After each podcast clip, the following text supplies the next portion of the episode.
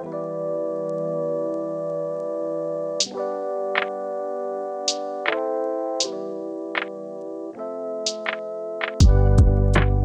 欢迎大家收听台语补习班，我是就爱公单一的阿莲，跟我一起录节目的呢是贝拉。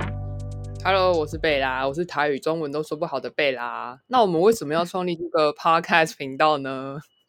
嗯，因为这个 Podcast 我最主要是想要分享一下，就是日常生活中会用到的台语的字词。那如果说你学会台语的话呢，你就可以跟不同年龄层或者是更多的台语使用者去呃沟通啊，然后你们两个的感觉会更加亲近。那呃。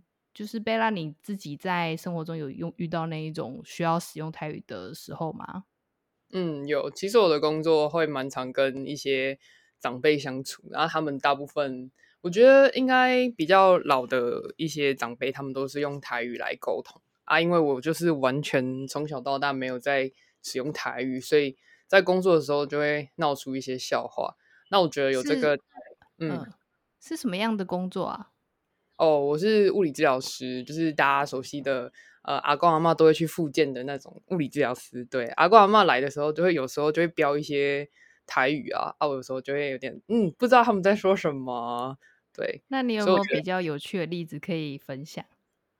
可以，可以，哦哦，现在可以直接来分享一个，我觉得应该算是蛮丢脸的一个例子。我以前在实习的时候，因为我的实习伙伴他是会说台语的，然后我们。有的时候会需要叫病患去靠墙站好，这样，然后我不知道怎么讲靠墙站，嗯、可是我的病患好死不死又只会说台语，对，然后我就想说，台语的话，那墙应该是壁不，应该是表吧？那 靠就是就是去哦靠，我应该还会讲，然后我就我就跟那个啊，刚好我的病患是一个女女女生的阿嬷这样，然后我就说哦。嗯啊，uh, 我就跟她说：“吼，你去卡比亚，卡比亚。”然后我就发现她好像觉得他好像没什么反应。然后我想说：“哎，是我讲错了吗？”因为大部分的老人他们看护都也不会讲台语，他们也是呃，可能是印尼啊，或是就是一些东南亚的人，他们也没在使用台语嘛。所以我那时候我就向看护投一个求助的眼神，想说：“阿嬷怎么没反应？”然后后来我就说吼吼吼，然后我就只好徒手把他就是往墙壁上移动，你再把他赶过去哦。对，我就只好直接用手抓过去。对，那我就想说，卡比亚到底哪里错了吗？是这个指令出了什么问题，还是我讲话要再更大声一点？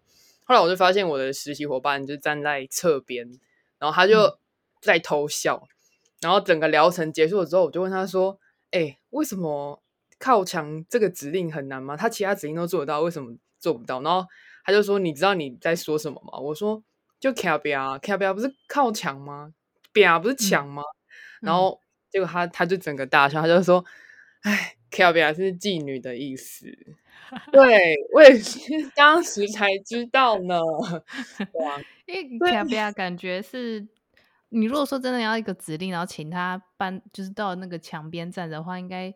真的很难去，要可能要一句话。你讲卡比亚，他感觉，啊、他感觉一脸疑惑，说啊，对，是公公，也他以为你是这个妓女的意思。的确，卡比亚是有那个，因为妓女的确是像，可能就是那种街边的女郎，然后他们可能就是站在墙边招揽客人的，所以可能要要讲的话，可能就是说这么爱请你卡碟边啊，还是卡碟。B I B 啊，那种比较完整的指令，他才可能才听得懂。因为讲 cap 感觉好像是你在讲一个名词，他顺便他可顺便还会想说，哎、欸，那边有妓女站在那里吗？嗯，然后那个阿 阿妈就从头到尾就是没有没有反应就对了。对，后来只好直接把他抓过墙那边。哎，嗯，对，我知道物理治疗师还蛮多，可能长辈啊，或者是。呃，筋骨比较不好的可能会找你们帮助，那他可能就是需要用台语的方式跟他们沟通会比较方便哦。那像这种，哦、呃，我们日常生活中真的是或多或少都会用到日，呃，用到那个台语啦。那因为我从小是在台南长大，所以我自己学习台语跟呃讲台语的机会比较多。那像贝拉是就是北部的人，就比较少机会去用到。嗯、那我们可以透过这个 podcast 去。呃用台语啊，或者是介绍一些还蛮有用的字词，呃，去讨论一些各种话题。那我们就可以用这个台语的内容呢，去跟长辈啊聊天或者是沟通。那我还有注意到一个点，就是说，像现在的串流平台还蛮多，就是呃给年轻人的内容。那如果用使用这种台语的内容去分享的话，就比较少。那我自己观察到，我身边的人，就是我的父母啊，我的阿公阿妈，他们现在还是用这种收音收音机式的广播节目去听。那跟我们就是有一个很大的，就是就是一个断层啊。那我们也不太知道他们收音机广播都在听什么。那我们的 podcast 就是讲我们自己的。那像我们像呃有线电视节目呢，它都有那个八点档可以看。那 Netflix 上面就也也没有什么台语相关的内容。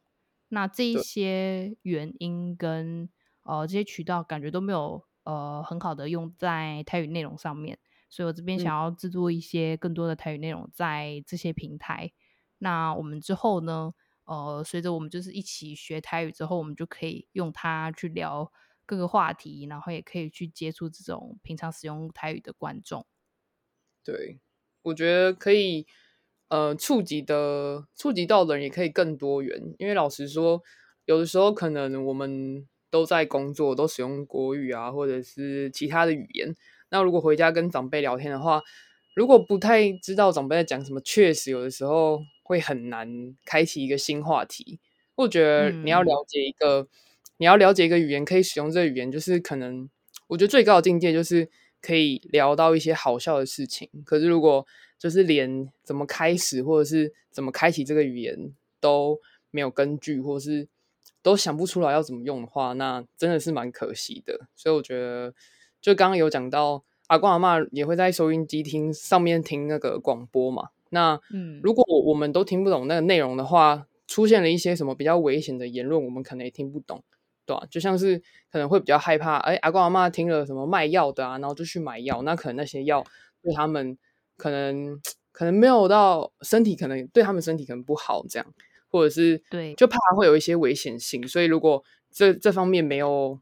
年轻人去把关的话，我觉得就稍稍危险。那我觉得去了解他们的语言也是一个蛮重要的文化环节。这样，对，嗯嗯嗯，对。好，那我们就是如果说你对台语有兴趣，然后你身边可能有长辈们有一些呃，就是也在用台语的话呢，也欢迎大家去分享这一个广播节目给他们哦。然后我们就可以呃，就着这个节目上面讨论的内容呢。呃，具有比较更深的呃讨论跟交流，对，或者是你可以就真的白天的时候，就是吃早餐的时候，大家可以一起放来听啊，或者是假日平常有时间，不知道要跟阿光莫聊什么，也可以把这个节目放出来，让大家一起听听看。